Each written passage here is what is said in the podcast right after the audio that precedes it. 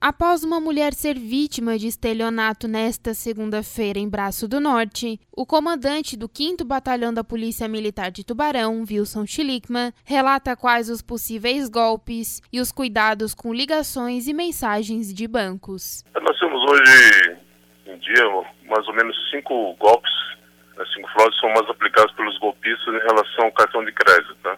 O primeiro é a clonagem, né? onde as pessoas conseguem o número do cartão e também o código de segurança desse cartão e com isso eles conseguem fazer compras no seu nome, é o que se realiza muitas vezes em sites de compra, onde você digita os seus dados do, do cartão de crédito, também o, o, código de segurança, e ali é confirmada a compra, né? Muitas vezes são usados é, no momento de uma compra numa loja física, até numa loja online, principalmente em lojas é, falsas, as fakes, né?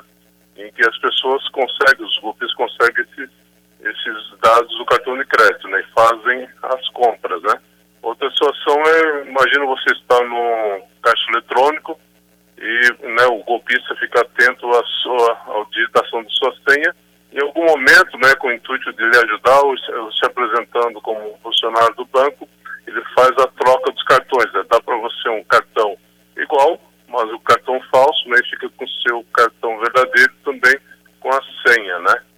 Uma situação também que pode acontecer em qualquer lugar, né, é a compra duplicada. Você dá o seu cartão para a pessoa, o funcionário entrega a marca cartão para você digitar a senha e ele, né, e volta a pedir a sua senha novamente dizendo que houve uma, um erro no processamento do cartão.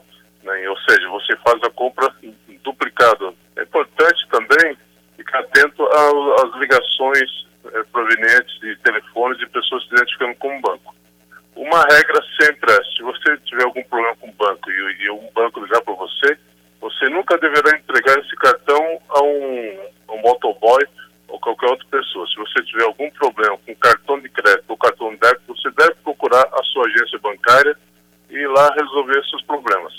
O ano passado, principalmente, surgiu um novo golpe com a pandemia, com o isolamento das pessoas, em que algumas agências, pessoas se identificando com agências bancárias, com operações, é, operadoras de cartão de crédito, ligavam informando que havia uh, sido registrado uma compra indevida no seu cartão. Então ela pede para confirmar alguma, alguns dados, né? E geralmente já pede também a senha do cartão. E informam né, que devido à pandemia ela não deve ir até o banco e deve aguardar um motoboy que vai para o local para recolher o cartão.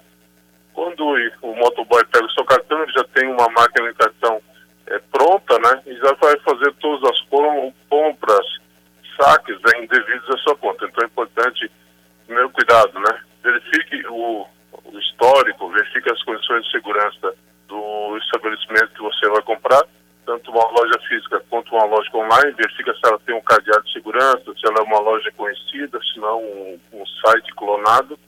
Sempre tenha o seu cartão junto consigo.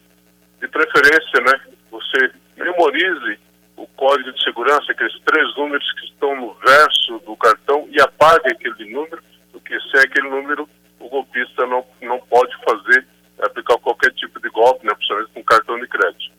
No caso da moradora de Braço do Norte, a vítima só percebeu que caiu em um golpe após relatar o caso para a família. O comandante ainda explica o que deve ser feito caso você tenha caído em um golpe. A primeira providência que qualquer pessoa que suspeite que está sendo é, vítima de um golpe né, é ligar para o operador do cartão de crédito ou de débito e bloquear o cartão.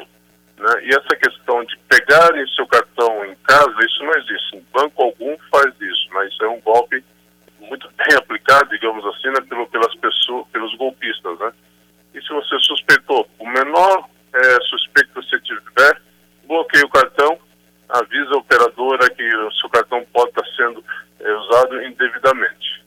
Feito, pode ligar para o telefone 190 da Polícia Militar nós prestaríamos os esclarecimentos, né? E também, se você suspeitou que realmente foi clonado, de algum, algum problema, além de ligar para a operadora de cartão de crédito, também vá e registre um boletim de ocorrência, né? Para assegurar eventuais aborrecimentos no futuro.